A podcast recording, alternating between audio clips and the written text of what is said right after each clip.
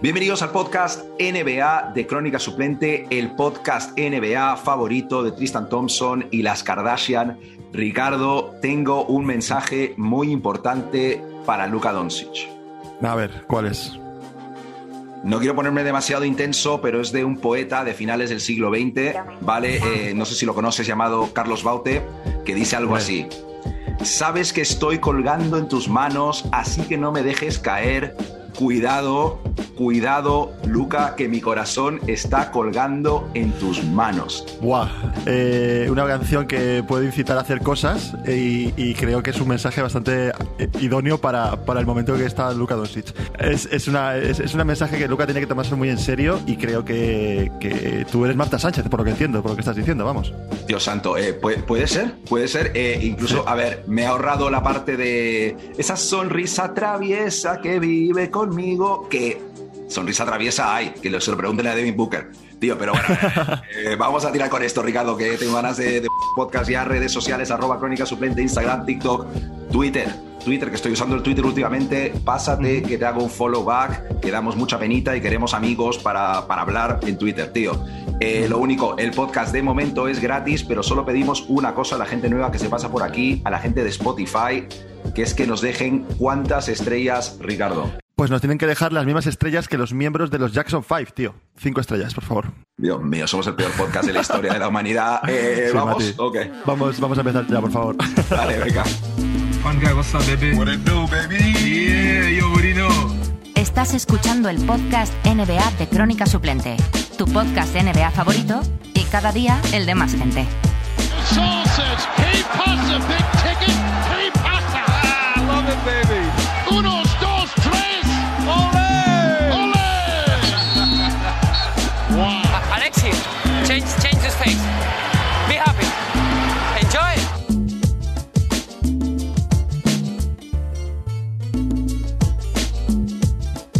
Ricardo, no sé tú cómo te sientes, pero yo nos veo como unos, como unos tíos orgullosos de nuestro sobrinito Luca. Hmm. Eh, tú eres el experto en comparaciones raras, no me quiero meter en tu, en tu terreno, pero esto ha sido como, como verle hacer la primera comunión o graduarse del instituto. Eh, creo que tenemos que darle 20, 50 euros cada uno eh, como premio al chaval. Tío, este séptimo partido fue verdaderamente acojonante eh, el titular que he visto ahora de la rueda de prensa de Chris Paul ha sido no me voy a retirar. Creo que eso es básicamente eh, lo resume todo. Por cierto, no sé si esto lo has procesado, pero creo que te va a gustar. ¿Es posible que el declive de Chris Paul en estos playoffs fuera en parte liderado por el esfuerzo en primera ronda contra Alvarado, tío? No, eh, ahí está, siempre aparece Alvarado, ¿eh? Estaba esperando detrás también para salir en, esta, en este análisis. Sí, sí, no, es que les pasaron como, pues, como cuando pones un, un, carrito de bebé en una vía de tren y de repente pasa un tren de mercancías de estos de dos kilómetros, pues pasó el tren de mercancías por encima del carrito de bebé. O sea, fue espectacular lo que ayer les pasó a los Suns y espectacular como los, los, los Mavericks, tío, consiguieron eh, mm, yo, y yo me pongo, yo me, yo hablaba antes de, empezar el partido, y no sé con quién lo hablaba, que yo daba favoritos a los, a los, a los Suns el séptimo partido, y les daba favoritos en plan ganando de 10 o más, o sea, iban, o sea, quiero decir, cayeron bocas y fue un partido, la verdad que sorprendente, sorprendente para la parte buena como para la parte lamentable de que el dato de que Luka Doncic se fue al descanso con más puntos que el equipo de, de, Phoenix y, la, y, la, y le preguntaron en la hora de prensa si lo sabía y dijo, pues claro que lo sé, tío. Hombre, no lo vas a saber. para, Hombre. Para, no saberlo, ¿sabes? Eh, luego también hablando de que nos encanta hablar de los gafes también, ¿no? El, el gafe del Game 7 de, de, Chris Paul, que creo que también está para comentar, ¿no? Que lleva eh, cuatro, cuatro Game 7 perdidos, seguidos en, en, su, en su carrera, que mm, pues, imagínate un equipo con él y, y, Doc Rivers, puede ser una cosa... Estaba a punto de tirar la misma broma, tío, si es el Doc Rivers de los bases o el Doc Rivers sí, Sí, ahí, hay, que, hay que sacrificar algún tipo de gallo y hacer algún rito chamánico para quitar esa maldición, porque si no... ¿Kairi? perdón, ¿dónde está Kairi, tío? A ver si, Por ejemplo. si no está muy lejos. Sí, sí, sí. Y es que, tío, los, los maps supieron parar a, a Chris Paul Y es que se vio a un Phoenix con una Chris Paul dependencia bastante alta en este partido, tío. O sea, mm. no eran capaces de. Booker, vale, tío, vale. Es que el partido era momentos que, que no sabían jugar baloncesto. O sea, que parecía un equipo de municipales, tío. O sea, estaban jugando sin dar un buen pase. Ayton súper lento en la defensa, fallando canastas más o menos fáciles, no siendo agresivos y además es que mm, bajaron los brazos prácticamente en el descanso. No, no sé muy bien a cuento de qué, y, y, ole por los maps, tío, la verdad. Me alegro mucho por ellos. Me alegro, me alegro que, que, un equipo con Luca y con lo que tiene detrás y la estructura que son Dallas y la historia que tiene Dallas y todo. Eh, me alegro mucho que hayan pasado a la, a la, final contra los Warriors. Yo de ese partido, como, a ver, hay muchos memes que se pueden comentar, hay mucha broma, hay mucha estadística de esta, como que, que al empezar el tercer cuarto, solamente con Dinwiddie y Luca estaban arriba de 10 o sea, Dinwiddie y Luca llevaban 60 puntos y Fénix 50, algo así, tío. O sea, una, una, burrada, ¿sabes? Canteo, canteo. Eh, importante también decirlo, importante que aparece Dinwiddie de la nada y joder, ¿eh? Un tercer ahí, ojo. Eh, es, que, es que hay poco que hablar de este partido. Ahora nos vamos a meter un poco en la, previa de, la, de, lo que va a ser la final del oeste contra los Warriors. Te quiero preguntar rápidamente, eh, Dirk Nowitzki con barba o sin barba, tío. A mí me, está, me tiene un poco descolocado. No, sin barba. La pregunta es Dirk pelo corto o pelo largo. Yo soy También. Dirk, pelo largo sin barba. O sea, ese me molaba, ese Dirk. Está jodiendo un poco nuestra infancia, tío, ¿sabes? No me gusta este... Sí, el, Tarzán de, de, los, de, Bavaria, tío, ese me, gustaba. pues vamos, tío, eh, directamente un poco con previa de lo que va a ser una final de conferencia para mí bastante espectacular entre los Warriors y los Mavs antes de, este séptimo partido había dos versiones posibles de esta final de conferencia. Preparando el podcast estaba un poco viendo ambas cómo podían pintar, tío. Eh, por un lado tenías a los Warriors que vuelven a una final de conferencia por fin y se encuentra con un gran equipo liderado por un rival de toda la vida en Chris Paul, que este iba a ser una especie de, choque que llevaba esperándose unos cuantos años, este Phoenix Warriors. Pero bueno, por otro lado teníamos a los Warriors y sus tres anillos que vuelven a una final de conferencia para medirse con la nueva superestrella de la NBA, Luka Doncic, un poco la vieja guardia contra la nueva escuela. Ambas me apetecían, pero esta, esta, esta pinta muy bien, tío. Esta va a estar muy divertida. Es una final eh, poco esperada, no por el lado de los Warriors, sino por lo que hablaba antes, por la parte de Dallas. Dallas eh, también vuelve a unas finales de conferencia eh, 11 años después. Eh, pues hablando de con la época de Nowitzki, toda esta, esta gente que juega por ahí lo hacía muy bien. Jason Kidd creo que también estaba por ahí, me parece, a punto de retirarse o el último año de, su carrera. Eh, hablando un poco de los Warriors, los Warriors también recuperarán, están diciendo que recuperarán prácticamente a su equipo mm.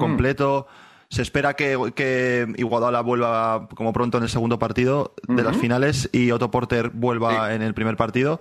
Jugadores muy importantes, jugadores con experiencia por la parte de Iguodala que creo que le puede hacer bastante bien al equipo en cuanto a defensa e inteligencia en el juego en ataque que lo, lo, hace, lo hace muy bien. Y luego la, la, Otto Porter, la versatilidad que le da al equipo. Es verdad que Kuminga está muy bien, pero para ya para cuando ya está a punto de, de, sacar el pan del horno, está bien que, que, el, maestro panadero sea un tío con experiencia, ¿no? Un tío acá, y, no el becario, ya. Claro, por eso. Entonces, pues eh, creo que, que les va a venir muy bien. Eh, luego también me, me, ha hecho mucha gracia lo que he leído y, la verdad es verdad, hablando de un poco, ahora centrando un poco más en los maps, el tema de, de que Saki y Barkley compararon a los maps con, con LeBron del 2007 y las finales. O sea, ese Saki y Barkley, perdona, tu compañero de podcast Matías lo comparó en, en diciembre, tío.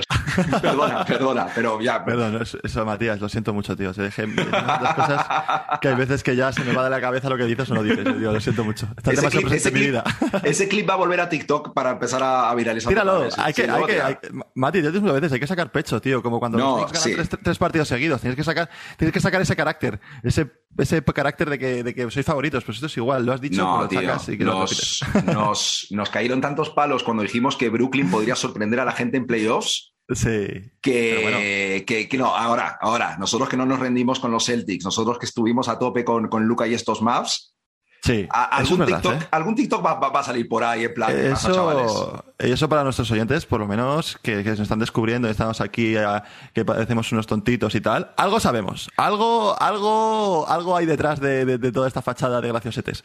En fin, que me, que, me lío. Eh, el tema de lo de las finales, y es verdad, de, LeBron, ¿no? El equipo con una estrella, hiperestrella, hiperestrella, y luego rodeado de, jugadores mm, apañados, por así decirlo. De Bobby Gibsons, de Delonte West de, Larry, Hughes, de este tipo de jugadores así tan. Parellao y Glauskas. Tal cual.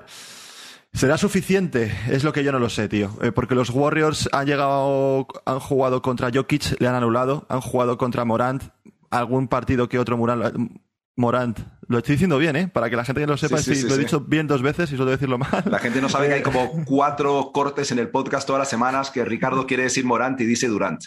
Pero no pasa nada, tío. Eh, pues eso, que le anularon muy bien. Entonces, a ver, eh, esa defensa que hace muy bien con mucho cambio, mucho, muy física. Mm, lo que pasa es que Doncic es Doncic, ¿no? Esa es la, la gran ventaja. Ahora mismo Dallas tiene al mejor jugador de los playoffs y eso siempre en unas finales y en cualquier tipo de, serie es una, es una ventaja.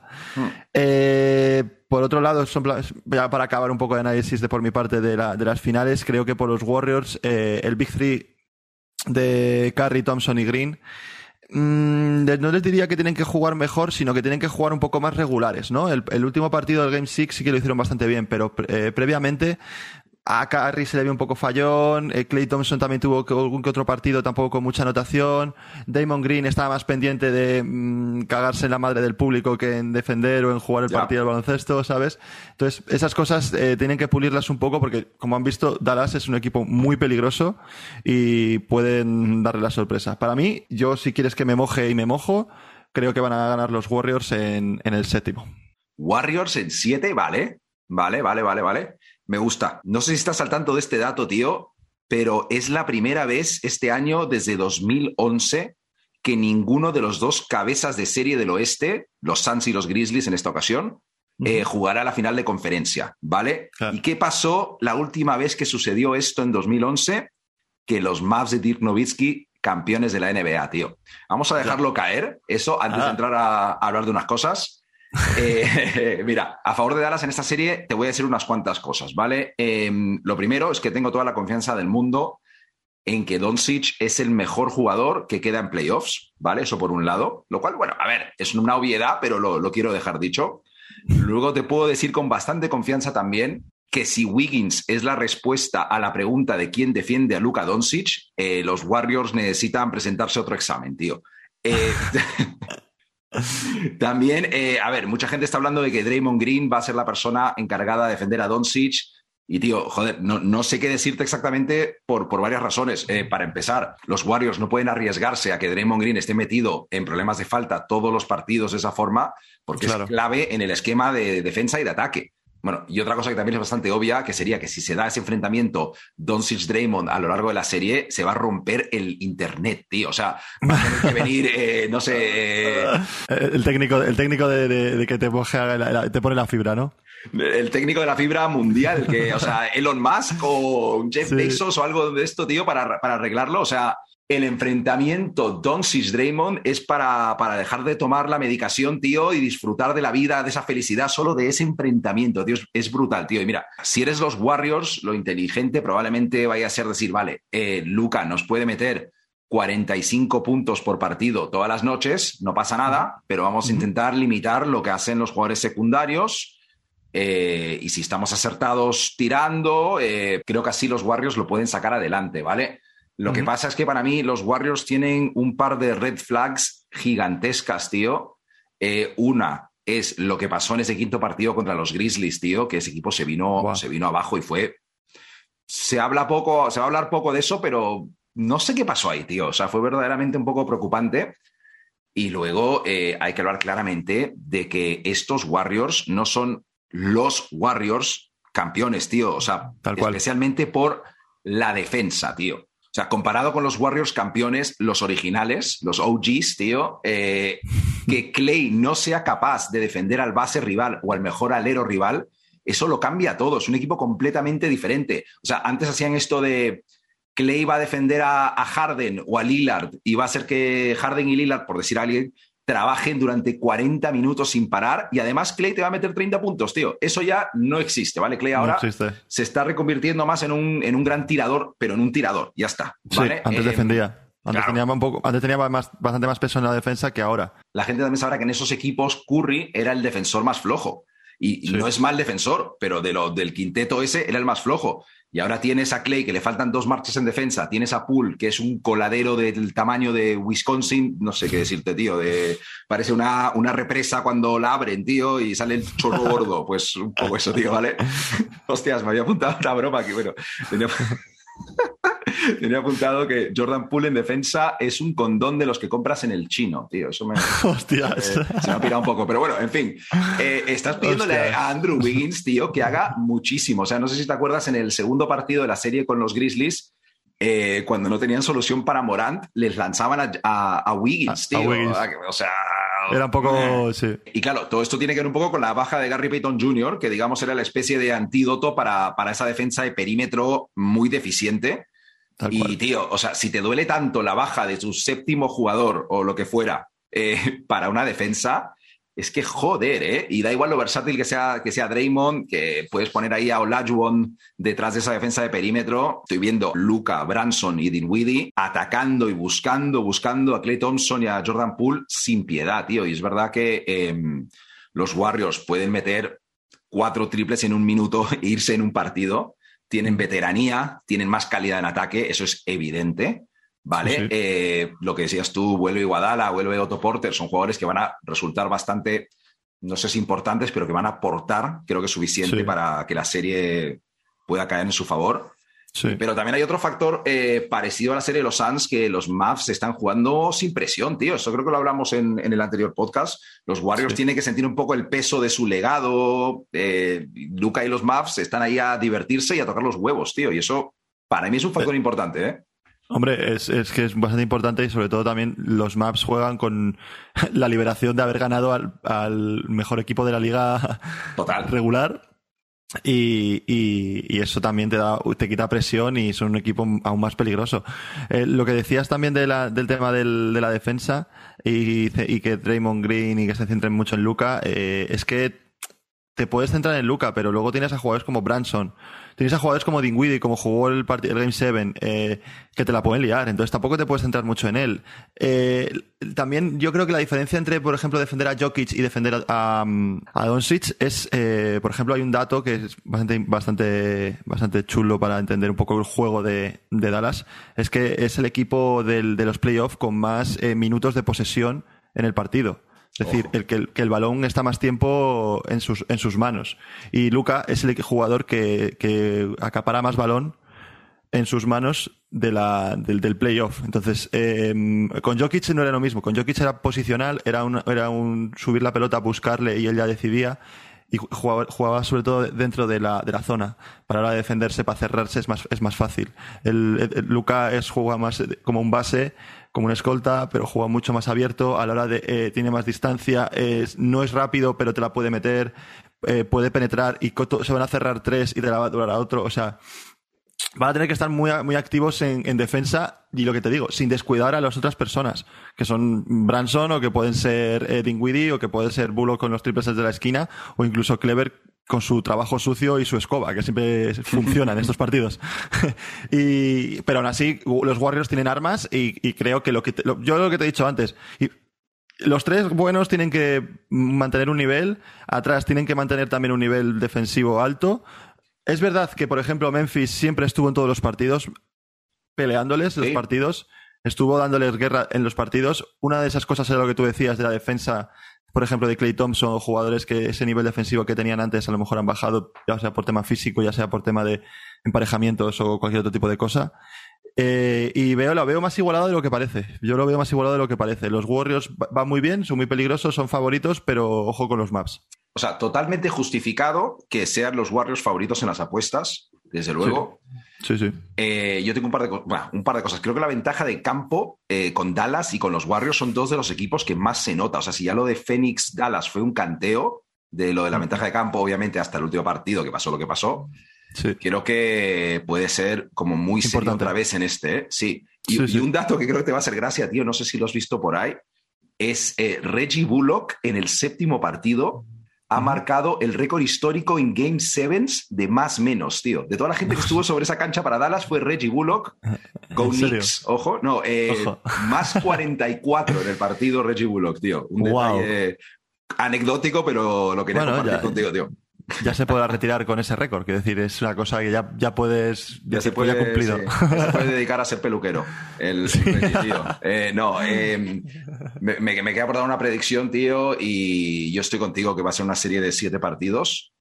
Es muy difícil, ¿eh? Predecir cómo, cómo va a acabar esto. Y tú has dicho Warriors en siete. Yo voy a decir Dallas en 7 porque me apetece. Ya está. Pues ya está, perfecto. Para eso, para eso es nuestro podcast. Muy bien. Efectivamente, tío. Para eso nos lo cocinamos nosotros. Ricardo, también han pasado cosas en el, en el otro lado de Estados Unidos, tío, eh, más específicamente en Boston. En Boston, Ricardo, el campeón de los pesos pesados ha caído la lona, ha perdido el cinturón. Los Bucks de Giannis Antetokounmpo eliminados. Y un dato curioso, tío, porque el panorama en la última jornada de la temporada regular, no sé si te acuerdas, era bastante complicado. Tenías a los Nets entrando por abajo como el posible coco.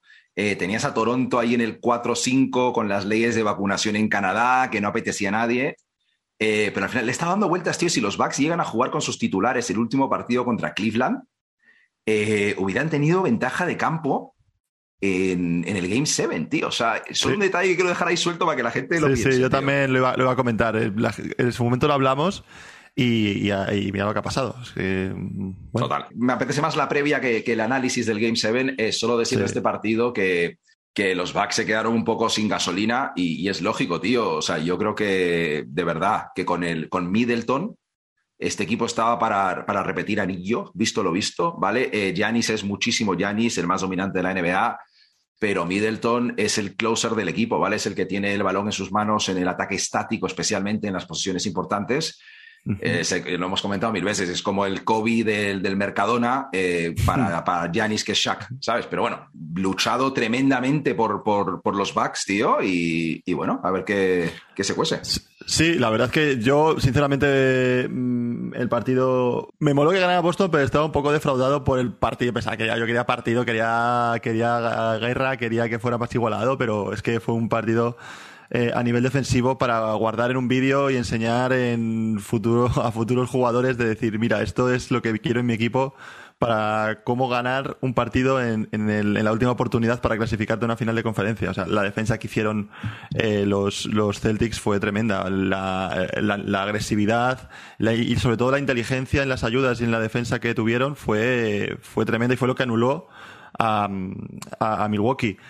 También es, es, es verdad, y yo ahí a lo mejor es un comentario un poco menos popular, que lo de Yanis no fue todo, no fueron todos números. O sea, al final mm, hizo muy buenos números, hizo como mm, no sé si 20 rebotes, 40 puntos y no sé cuántos, no, no, no sé exactamente el dato. O sea, no sé si te acuerdas, eh, ayer hubo un momento que tú dijiste, joder, Janis no ha aparecido, y me dijiste, mira la estadística, y yo te dije, ya, tío, miré la estadística y te digo, tío, lleva 25 puntos, 20 rebotes y 9 asistencias, tío.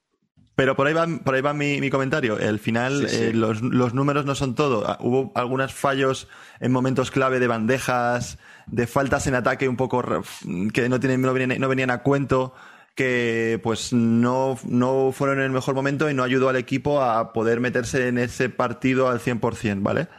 Eh, luego apareció un tío loco que se tiró 17, triples, que es un tal Grant Williams, que fue una locura. De ah, y el culito Williams, hombre, claro que sí, sí. Nos quedamos muy locos con ese tío. Yo quería comentarlo un poco porque me parece que ya por parte de Milwaukee, solamente dejar a ese tío tirar 17 triples, vale, que metió 7, pero solamente permitir este, ese, ese rango de tiro y esa cantidad de tiros de triples. No defendían los triples, les, les, untaron a triples por todos los lados. Eso yo creo que fue una, una, un problema también que tuvieron en el anterior partido de no defender ese juego de triples de, los Celtics. Y en este partido que se supone que tenían que arreglarlo, no lo, no lo consiguieron arreglar. Y fue una de las grandes cosas que le hicieron perder. Eh, y nada, y los Celtics, pues tío, eh, he, visto un dato que es, me parece que es súper loco, que se han clasificado eh, por número 37, no sé decirlo en, de otra forma, para las finales de la, de la conferencia este de las 75 ediciones. Es decir. Dios, ¿qué dices? ¿Trigésimo séptima? ¿Puede ser? la trigésimo séptima, puede ser. pues venga, la trigésimo séptima final de los Celtics de conferencia de 75 ediciones de la NBA que se cumple este año. O sea, burrada, ¿eh? Una, una, barbaridad. Es un equipo clásico que todo el mundo conoce, pero nunca está de más recordar esas historias. Y he, no, he leído un dato que además es la sexta en nueve años o algo así, que, que me ha descolocado bastante, tío. Sí, yo tengo apuntada la cuarta final en seis años. O sea, es, vale, pues, bastante eh, continua. Sí, sí, puede que me esté equivocando, ¿eh? pero sí, sí, sí. Pero que es también un equipo que sabe hacer las cosas, ¿sabes? Es bastante, bastante guay. Los Celtics ya se han cobrado la venganza con el equipo que les eliminó la temporada pasada en primera ronda. Los Nets se han cobrado la venganza contra los Bucks que les eliminaron en 2019. A ver, eso está un poco trucado porque ahí todavía no estaba Jimmy Butler. Pero vamos, ahora vienen por la revancha de las finales del este de la burbuja, tío, contra los Heat. Eh, esta vez, sí, tengo que decir, lamentablemente, sin un Jimmy Butler que está vendiendo café desde su habitación de hotel y sin un Jalen Brown y en Scanter que le están enseñando a nadar a Taco Fall, de verdad, he hecho de menos la burbuja. Sé que fue una época jodida para todo el mundo, pero el contenido, contenido. joder, macho, joder el contenido, de verdad. El contenido era oro. y mira, yo, iba muy firme con la idea de que el que ganara de los Celtics y Bucks iba a ir a las finales de la NBA, porque veía y veo superiores a Bucks y a Celtics a los Heat y a los Sixers. Eh, también es verdad que para unas finales del Este contaba con que volviese Middleton, es verdad. Eh, también eh, venía pensando que el ganador de, de esta serie, que parece una, no solo una final del Este anticipada, sino casi una final de la NBA anticipada, del nivel de, intensidad que estaba ahí, pues que podía ser favorito al anillo, tío. Y aquí estamos, finales de conferencia, no sé cómo, qué adjetivos ponerles. Los heroicos Boston Celtics, ¿te parece? Contra los rocosos Miami Heat, duros Miami Heat. Sí, yo a lo mejor el, el, adjetivo no lo pondría, pero la imagen la tengo en la cabeza que es la típica de, la, de la de South Park que lleva los huevos en una carretilla. Pues ah, esos, son los, esos son los Celtics entrando ahora mismo en, los, en las finales de conferencia. los huevos sobre la carretilla Celtics contra, contra Jimmy Butler y los rocosos Miami Heat. Con los rocosos de Florida. Exactamente, tío. Eh, a ver, Miami, el segundo mejor rating defensivo en estos playoffs, quinta mejor defensa de la temporada regular. Boston, el tercer mejor rating defensivo en estos playoffs, primera defensa, bueno, la mejor defensa en temporada regular. También es verdad que los ratings defensivos en playoffs tiran mucho por emparejamientos, así que no, nos podemos fiar de eso. Pero son dos defensas, tío, eh, de las que más cambian de defensor en los bloqueos. Y ese es el punto fuerte de ambas defensas, muy similares, esa versatilidad algunas claves que tengo aquí para este enfrentamiento, pues que Tatum y Brown pueden aprovecharse de los defensores más flojitos de Miami en esos, en esos cambios de marca, una cosa bastante evidente. Pero tal vez para mí lo más importante en esta serie es saber si Jimmy Butler puede seguir tirando del carro en ataque ahora que va a tener que bajar el culo como nunca y defender como un cabrón a Tatum y Brown, porque recordemos que en la serie con Atlanta tampoco tuvo que esforzarse al máximo en defensa. En Filadelfia, Dios mío, ¿qué? O sea, el James Harden jubilado. No. Tal cual. Eh, y me cuesta dudar de que Jimmy Butler, que es un jugador que me gusta, en el que confío, que le tengo mucho respeto, pero acabó la temporada regular un poco castigado físicamente. No sé, tío, las, las posibilidades de Miami yo creo que pasan 100% por si es capaz de defender y atacar al máximo nivel 40 minutos en un partido que Casi nadie es capaz de hacer eso, tío. O sea, no voy a entrar a poner ejemplos, pero recordemos que en estos playoffs Jimmy Butler está promediando casi 29 puntos por partido. Sí. También recordar que en 2020 en la serie contra Boston estuvo bastante tranquilito en ataque, promedió 19 puntos por partido, eh, su peor serie en anotación esa temporada que acabaron en las finales contra los Lakers, pero en su equipo tuvo a tres tíos que promediaron más que él en esa serie, Bama de Bayo, Goran Dragic y Tyler Hero. Además, si vuelve Robert Williams, creo que va a ser más difícil eso de penetrar a la pintura que tanto le gusta. En fin, te dejo a ti que le lees un poco de caña porque ya ves por dónde va esto, tío. Esto va, por un lado muy claro, tío. está la cosa, eh, según tu análisis, y yo creo que el mío también va a ir por, el mismo lado. Esta, esta parte sí que tenemos, yo creo que un favorito más claro. Por lo menos en cuanto a, lo que venimos con el hype, ¿no? Del séptimo partido y lo que acaba de hacer los, los Celtics. Entonces, por eso le tenemos como más favoritos. Pero cuidado con Miami. Yo solo digo cuidado con Miami. Eh, Miami es un equipo que ahora mismo viene fresco, o sea, prácticamente ha estado de, pretemporada, de pretemporada, por así decirlo, más o menos. Quiero decir, tampoco sin menospreciar a Atlanta o Filadelfia, o, sí, pero quiero decir. Espera, pero es un poquito red flag también que perdieran el tercer y cuarto partido de la serie contra Filadelfia de esa forma, tío, porque, bueno, sí, no quiero entrar tampoco. Fue un poco raro también, es verdad, pero sí que le diera vida a Filadelfia cuando estaban prácticamente muertos, o sea, eso sí fue, fue un poco raro. Eh, y, esto es que te digo esto porque si, si te acuerdas en la, en la burbuja que hablabas antes, eh, Boston llegó a la eliminatoria contra Miami después de jugar el séptimo partido contra Toronto. Toronto, vinieron, sí. vinieron, vinieron bastante mermados físicamente y esto Miami lo aprovechó y se, y se, coló, y se coló en las finales cuando no eran el favorito para meterse. Entonces igual puede ir la estrategia un poquito por ahí, ¿no? Eh, Boston es verdad que tiene un equipo más profundo, es verdad que tiene un equipo con más nombre, el banquillo sobre todo eh, de Miami con el de Boston, Miami lo tiene un poquito más flojo. Pero es que va a ser muy físico, tío. Yo, siempre, parece que siempre uso la misma palabra, la misma definición de, de, combate, pero es que creo que va a ser una, una parte bastante física porque eh, Marcus Smart ha estado un poquito tocado, ha estado jugando al Tran Tran. Kyle Lowry viene de mm, intentar jugar un partido, no poder jugar. ¿Qué es Kyle Lowry? Yo no lo, no lo, he mirado, tío. Eh, voy a... Pero va, va, a estar, va a estar, yo creo que va a estar complicado que, que juegue al 100% seguro. Que juegue ah, la, sí, la, eliminatoria. vamos, sí. juegue la eliminatoria. O sea, esos factores son los que deciden al final el, el, el ganador de una, de una eliminatoria. Luego también veo lo, lo, que, lo, que, lo que decía antes de los triples, tío. Creo que, que Miami, si quiere mmm, aspirar a ganarles, es pararle los triples. Es que el dato que tengo yo por aquí, que es que los Bucks eh, metieron 53 triples menos que, que, que, Boston. Entonces, eso, sí, eso es imposible. Si lo multiplicas por 3, pues es la diferencia de puntos que les han ganado los partidos. O sea, Joder, es, una, una, es, una, es una locura.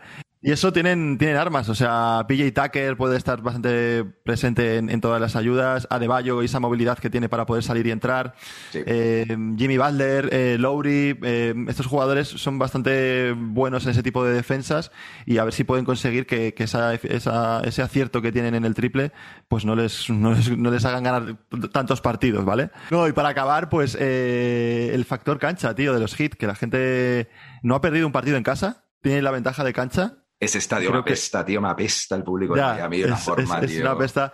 Pero por el otro lado también hay que contar que, que los Celtics tienen un récord eh, fuera de casa eh, bastante, bastante guapo y, y, pueden, y pueden conseguir también sacar algún que otro partido, aunque no tengan la ventaja de, de, de campo. Yo, yo, este, este skip va a ser más, eh, eh, no sé, mm, más duro con la eliminatoria y yo creo que los Celtics en 5.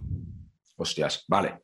Vale, mira, yo tenía el mismo dato que tú de los 53 triples, pero yo lo he escrito como que en las semifinales de conferencia los Celtics anotaron 53 triples más que los Bucks, ¿vale? No, pero no, eh, no, mira, ya pueden hacer que Tyler Hero espabile, eh, ya pueden ver sí. la forma de incorporar a Duncan Robinson sin que flaquee tanto en defensa, tío, porque es que si no, mira, de los 16 equipos de playoffs, me pone aquí que los hits son el número 13 en porcentaje de tres, tío. O sea, van a tener que.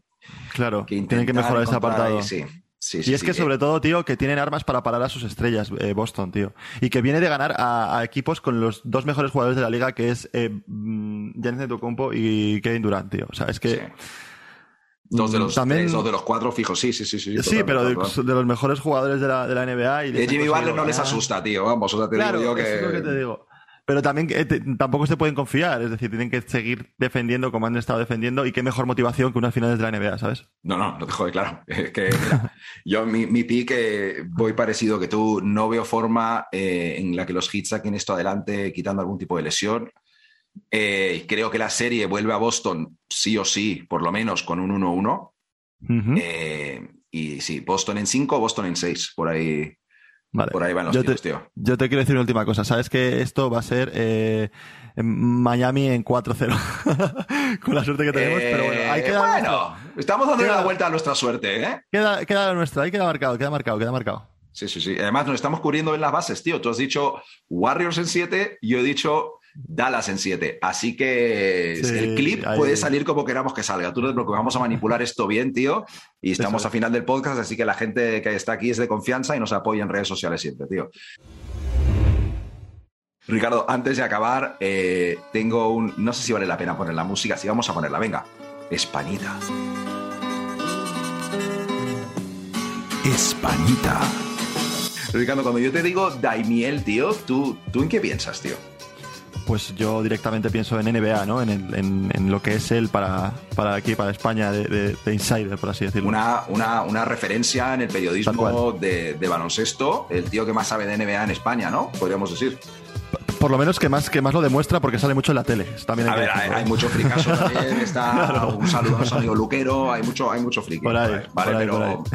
yo solo tengo, necesito un favor de, de Daimiel, tío, que es que deje de puto decir Jay Morant, tío. No puedo aguantarlo más. Es que ya lo vi el otro día, lo dice siempre, tío, ¿vale? Pero luego lo vi en una entrevista con, con Manu Carreño, que hablaban de NBA, además una...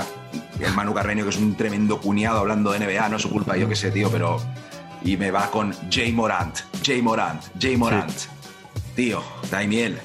Y es que ya te lo habrán dicho mil veces, tío. A- no sé qué, además- o sea, de verdad. Tú, además tú, que eres una persona entendida y, y con estudios sobre ese tipo de... Es porque es él, si lo dice cualquier otro, tío, Claro. o sea, me da igual.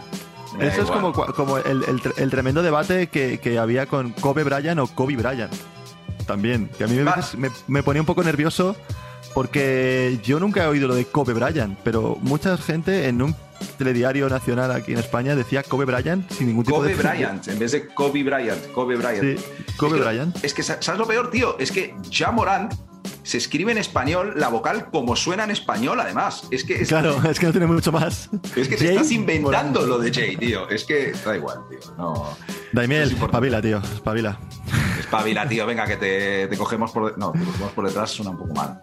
Sí, eso suena un poco regular. eso no. Le- eh, estamos ahí, estamos ahí, Creo- estamos que- ahí. Creo que es un buen momento para dejar el podcast, Ricardo. Eh, recordad a la gente, arroba crónica suplente en todas las redes sociales. Estamos especialmente interesados, amigos oyentes, que se pasen por el Twitter, arroba crónica suplente. Y ya saben, cinco estrellas como los Jackson 5 en Spotify. Ricardo, algo más, compartir con tu primo, compartir con tu compi de curro, compartir con, tu compi de equipo, con... Lo que queráis. Sí. Con una perso- compartirlo con una persona que pueda compartirlo con otra persona. No lo, compartáis, no lo compartáis con una farola porque la farola no lo va a compartir. Un saludo, gente, os queremos. Ay, perfecto, venga, hasta luego.